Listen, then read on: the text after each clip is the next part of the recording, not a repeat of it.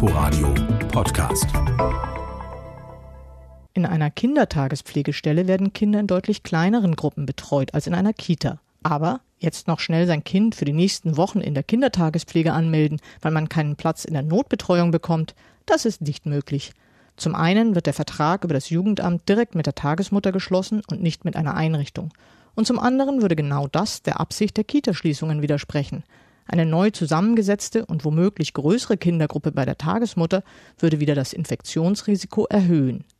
In einer Kindertagespflegestelle kümmert sich eine Tagesmutter oder ein Tagesvater um bis zu fünf Kinder. Meistens passiert das in der eigenen Wohnung. Wer als Tagesmutter arbeiten will, braucht eine Pflegegenehmigung des Jugendamtes. In Berlin gibt es fast 1700 Tagesmütter, die sich um knapp 5800 Kinder im Alter von 0 bis 6 Jahren kümmern. In Brandenburg wurden im letzten Jahr mehr als 4100 Kinder von etwas mehr als 1000 Tagesmüttern und Vätern betreut. Während in Berlin und Brandenburg die Kindertagespflegestellen in den nächsten Wochen offen bleiben, werden sie in Baden-Württemberg und Nordrhein-Westfalen weitestgehend geschlossen. Inforadio Podcast.